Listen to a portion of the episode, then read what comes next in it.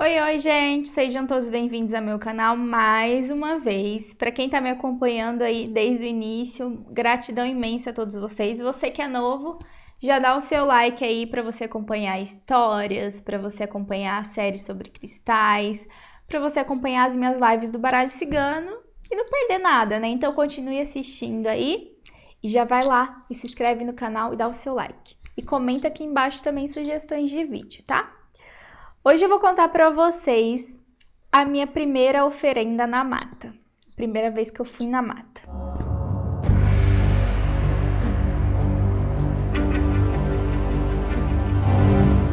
Eu era, como eu contei no outro vídeo, eu era cambone ainda. É, as únicas vezes que eu tinha feito oferenda foi com outro terreiro e era oferenda de esquerda. Então a gente deixava é, por exemplo, a oferenda na frente do cemitério e sair. Era uma coisa mais, sim, tranquila, né, para mim, no, naquele momento que eu tava vivendo. É, mas eu era cambone ainda, eu tava conhecendo as pessoas do terreiro que eu tava e eu não recebia nem nada. A médica eu tava é, camboneando, falou pra, pra nós que éramos em uma, duas, três, quatro, em cinco falou que a gente teria que fazer uma oferenda na mata para proteção para todos os orixás. Na hora que ela falou isso, eu pensei, ah, tranquilo, vamos lá na mata, vai ser muito legal, nossa, oba! Tipo, tava muito feliz, né, que eu ia na, na mata que eu amava se aventurar. Aí, beleza, a gente juntou os, o, as coisas dos nossos trabalhos e a gente marcou um dia e a gente foi. Era acho que umas 7 horas da noite. A, a número 1 um passou em casa de carro, me pegou e depois a gente passou e pegou as outras meninas. Gente, já tava dando assim uma coisa estranha, sabe? Aquela minha felicidade toda já tava desaparecendo. E beleza, a gente foi chegando na mata e tal, aquela escuridão, aqueles bichos, aquele barulho sinistro. A gente lá. Mulheres empoderadas na força da natureza. Cada passo que a gente dava, sei lá, era uma aventura, porque a gente não sabia no que, que a gente ia pisar, no que, que ia acontecer ali. A gente usando isqueiro para acender ali, pra gente conseguir enxergar onde a gente estava pisando.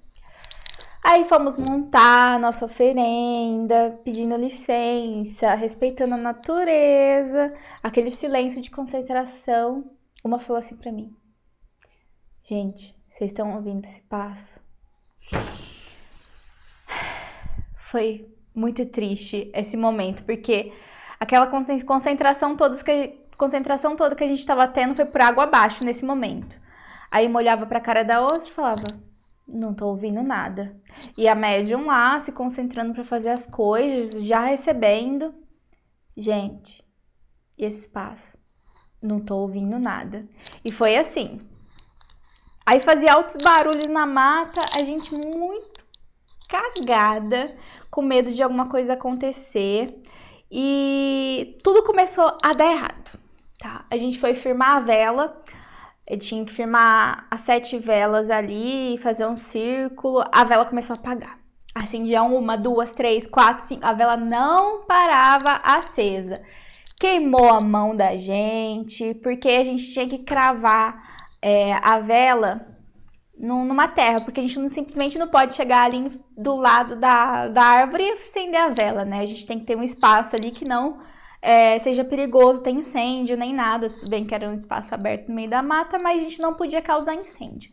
A gente fincava aquela vela assim na terra e a nossa mão cheia de terra e vinha formiga, bicho, e a gente tentando acender, rezando, começou assim, sabe? Tudo dá errado. A gente se perguntou o que, que a gente estava fazendo ali, porque não era possível dar tanta coisa errada.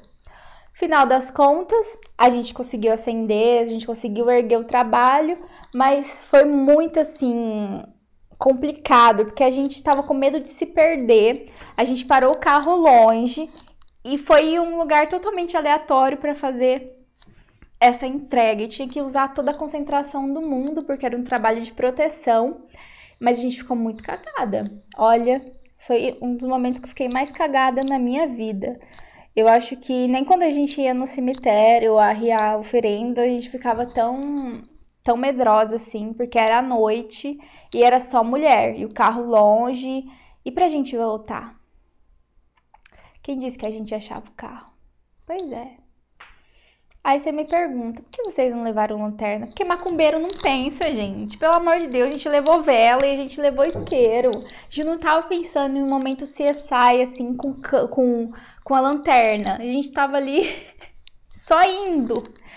Assim, acreditando na força da, das entidades, sabe?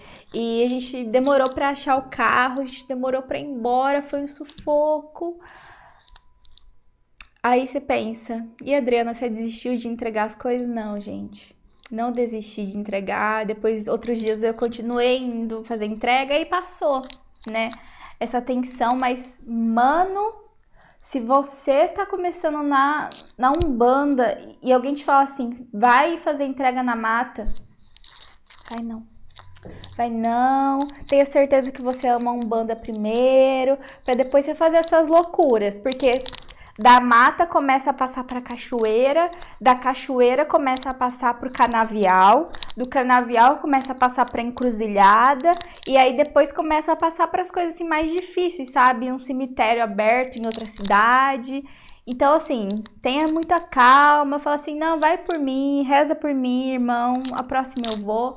Mas, gente, se você tá iniciando, não recomendo aí, porque você pode nunca mais querer voltar no seu terreiro porque dá muito medo, dá muita angústia e a gente não pensou em momento algum de levar um homem. Tudo bem que eu acho que o homem não poderia fazer muita coisa ali, já que a gente estava ouvindo coisa do além e coisa da natureza, mas tudo bem, a gente poderia ter levado uma força masculina, vai que aparecesse, sei lá, uma outra pessoa e fizesse maldade com a gente, corremos esse perigo, mas meu amor pela Umbanda, depois desses sacrifício todo aí desse medo só aumentou. Mas a minha recomendação é espera um pouquinho, vai fazendo as coisas devagar, só vai nas giras, pede pro seu irmão orar por você, corre um pouquinho de entregar as coisas na mata. Então essa foi mais uma história que eu passei na Umbanda. Tem muitas histórias, tem muitas histórias, desde de ver entidade assim na sua frente e você não ter reação, até sei lá, momentos de, de sentir a entidade na sua casa. Então tem muita história, gente, sério. É, continue assistindo e acompanhando as séries aqui, acompanhe as redes sociais, Zaira Baralho Cigano em tudo, dá o seu like se você gostou, se você quer que eu é, conte uma história de, uma, de um outro momento da Umbanda, você comenta aqui, vamos interagir. E para marcar consulta comigo, vocês já sabem, tá? Um beijo no coração de vocês, axé!